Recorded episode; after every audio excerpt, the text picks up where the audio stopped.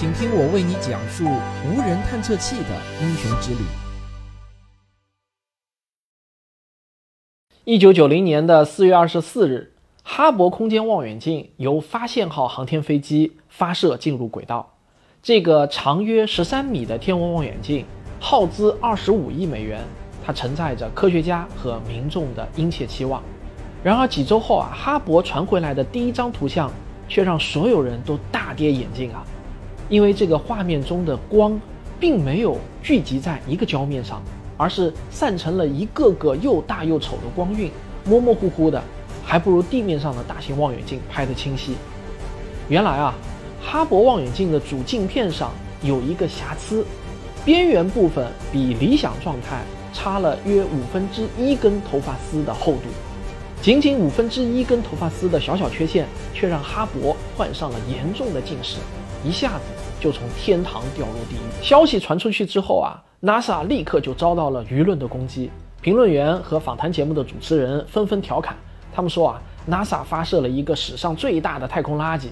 一些学校的商科呢，还把它用作了反面教材。这简直就是全民吐槽。听到这里呢，可能你会有点疑惑啊，不对吧？我听说这个哈勃空间望远镜是一个非常成功的项目，有数不清的科研成果。而且我也看到过很多很多哈勃拍摄的美丽的星空照片，并不模糊啊。没错，你的这些认知呢也都是正确的，但与我刚才讲的那个近视的哈勃也并不矛盾。咱们先不用纠结，继续听我往下讲，你就知道是怎么回事了。我们要先从哈勃太空望远镜的前世说起。哈勃项目从一开始啊就不是一帆风顺的。早在1946年，耶鲁大学的天文学教授莱曼斯毕泽就提出了。在地球周围的轨道上放置望远镜对宇宙深度观测的好处。近二十年后，美国国家科学院终于认可了这个项目，同意在天空中安置一台长三米的望远镜。但高达四到五亿美元的预算啊，却让国会在一九七五年直接给驳回了。为了让项目能够通过，NASA 和欧洲空间局就挖空心思，他们把望远镜的口径从三米缩减到了二点四米。成功的把预算就降到了两亿美元。这一次呢，国会终于松口了，他们在一九七七年批准了预算，并把发射时间定在了一九八三年。哪知道啊，一九八三年没能如期发射，到了一九八四年啊，又遇到了那起著名的挑战者号航天飞机失事的事件，所有的航天飞机都被停飞了。又因为各种各样的原因，这一延期就是七年，直到一九九零年四月二十四日。哈勃空间望远镜才终于发射升空。从项目最初提出到正式发射啊，这就整整过去了四十四年。可惜呢，天不遂人愿，几经周折成功上天的哈勃，却给所有关注他的科学家们当头浇了一盆冷水。好不容易上天的哈勃，居然呢是患有严重的近视。调查小组就发现，造成这个致命错误的原因，并非是工程设计，而是管理体制。哈勃项目的参与者非常多，例如铂金埃尔默公司就负责建造光学望远镜组件，洛克希德公司呢则负责望远镜的支撑系统。除此之外啊，还有大约二十来个来自各个航天企业的二级合同。这个合作关系复杂，缺少严格透明的管理机制，也缺少技术专家之间的清晰沟通。这些系统性的原因，最终就造成了这个灾难。在最重要的主镜制作完成后。铂金埃尔默公司检测镜面形状的光学设备出了问题，有两个元件位置偏差了一点三毫米，因此呢就种下了错误的独苗。之后，铂金埃尔默公司进行了两个补充检测，明明发现了这根独苗，却又没有标识出来。再后来啊，到了 NASA 这里，NASA 没有要求对主镜进行完全独立的检测，由于预算紧张，发射前的配件检测也被取消了。问题一直就带到了天上，真应了那句谚语啊，一个钉子就输掉了一场战争。但好在啊，哈勃的故事没有就这样遗憾的收场。如果说上帝关上一扇门就会为你再打开一扇窗的话，那么上帝就是蒙上了哈勃的眼睛，却为他带来了几个天使。什么天使呢？就是1993年12月，有七位宇航员乘坐奋进号航天飞机来到哈勃的身边，进行了五次艰难的太空行走。为哈勃佩戴上了一个专属的矫正镜片。这个镜片呢，名叫 COSTA，是光学空间望远镜轴向改正键的首字母简称，它能与哈勃的镜片产生相反的作用，来矫正视力。这组关键的眼镜有超过五千个部件，精度啊，那更是要小于一根头发丝的宽度。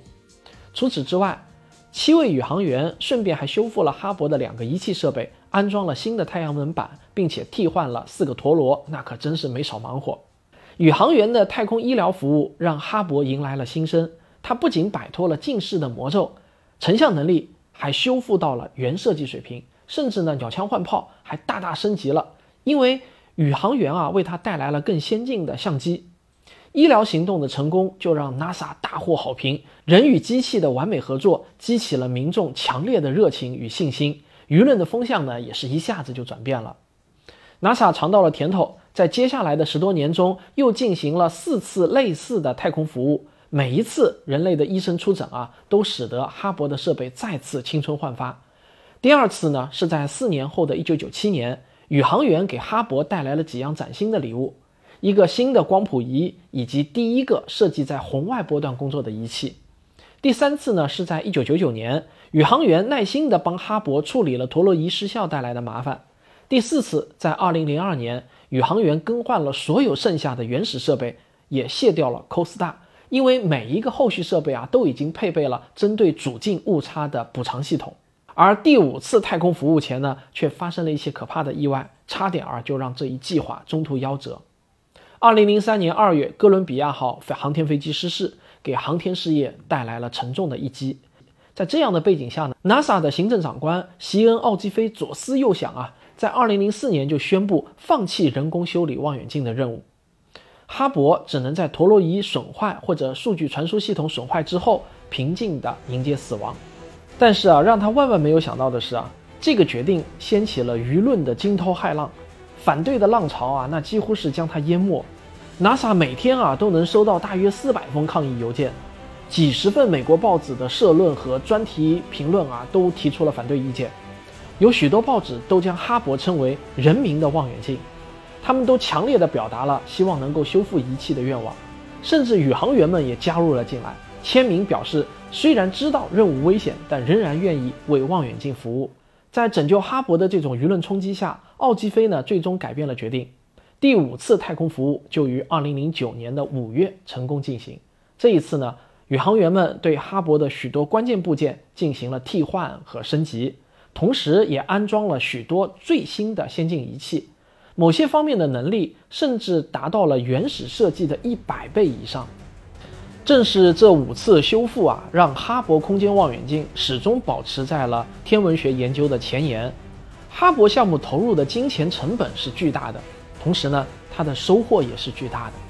它并不专属于任何一个天文学领域，却对几乎所有的天文学领域啊都做出了贡献。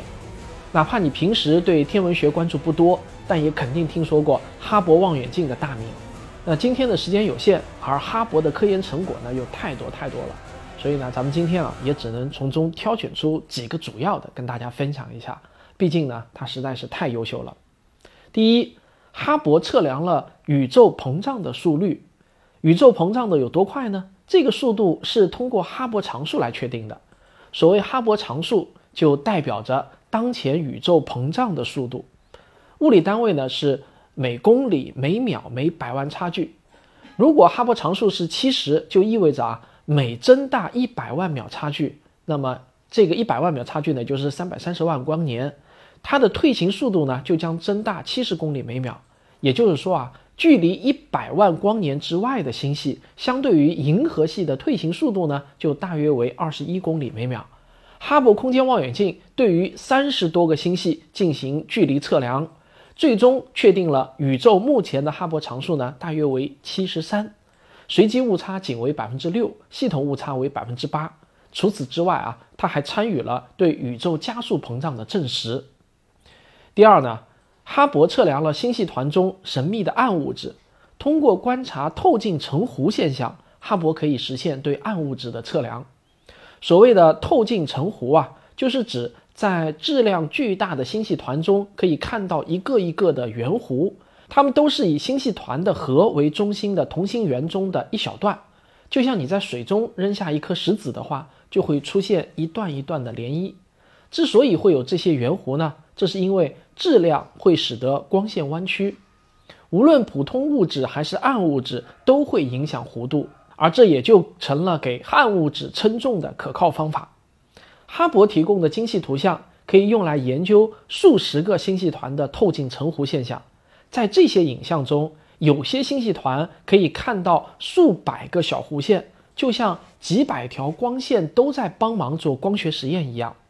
通过分析它们的弧度，就能够知道星系团中暗物质的情况。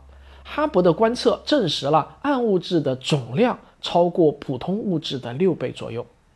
第三，哈勃发现了黑洞的普遍性。在之前很长的一段时间，天文学家们都认为围绕着类星体的星系是特殊的，它们拥有一种超大质量黑洞，大概是太阳质量的十亿倍。但是在过去的十五年中，哈勃把它的光谱仪对准了银河系附近的一些普通的星系，他发现。在这些星系的核心几乎都会发生运动速率突然增大的现象，计算结果就显示，这么强劲的引力发动机只能是黑洞，也就是说，黑洞并不是哪个星系特有的，而是几乎每个星系核心都有的标配。类似这样的成果，如果要数下去啊，还有很多很多。但下面我要说的啊，不是什么重大的科学发现，而是一张图像。就是震撼世界的哈勃深空场。现在呢，我们都知道这张照片的意义非常的重大，但是在二十多年前，这项观测计划其实并没有多少人支持。这是一个很大胆的，甚至可以说是孤注一掷的决定。要知道，哈勃的观测时间太宝贵了，每年全世界科学家啊都会交上来数千份观测申请，但最终只有大约百分之十五能通过，恨不得呢是。一秒钟啊，都要掰成两半来用。一九九五年，时任空间望远镜科学研究所的所长威廉姆斯就做出了一个任性的决定，他从他掌握的观测时间中呢，抽出了大约十一天的时间，也就是从十二月十八日一直到二十八日，用来拍摄大熊座中二点六弧分的一个小区域，这仅占全天面积的大约两千四百万分之一，这就相当于啊，从一百米开外你看一个网球的大小。最后成像的照片呢，也是由三百四十二次曝光叠加而成，这就是你现在看到的这张照片——哈勃深空场。在这张图像中，纯黑的背景上啊，洒满了让人眼花缭乱的璀璨的钻石，超过三千颗。而你看到的每一颗钻石呢，都不是一颗星星，而是一个像银河系一样包含着千亿颗恒星的星系，其中就有目前已知的。最早、最遥远的星系，银河系与之相比啊，那可以说是毫不起眼。哈勃深空场的横空出世啊，立刻就成为了 NASA 最值得骄傲的照片之一。它不仅是美丽神秘，科学内涵也极其丰富。截止到二零一九年的一月，相关的科学论文啊已经被引用了一千次以上。同时，它也吸引了红外、射电和 X 射线领域的天文学家们迅速的跟进。从各个电磁波段来对光学观测进行补充，在那之后，深空市场就如雨后春笋般的涌现了出来。哈勃在2003年和2012年对该区域的更小市场、更深区域进行了拍摄，得到了哈勃超深空场和哈勃极深空场两张照片。在哈勃超深空场中，哈勃拍到了大约一万个星系。其中最暗的天体的亮度啊，比我们人的肉眼能够看到的最暗的光暗了大约五十亿倍。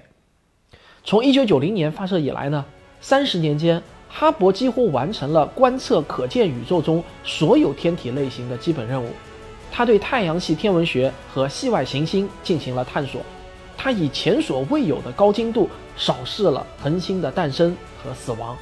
他奉献了无数精彩的或远或近的星系照片，他还为宇宙学打下了重要的定量的基础，包括测定了宇宙的大小、年龄和膨胀速率。在所有的科学项目中啊，哈勃空间望远镜最集中地体现了人类探索遥远世界、理解我们的起源的种种努力。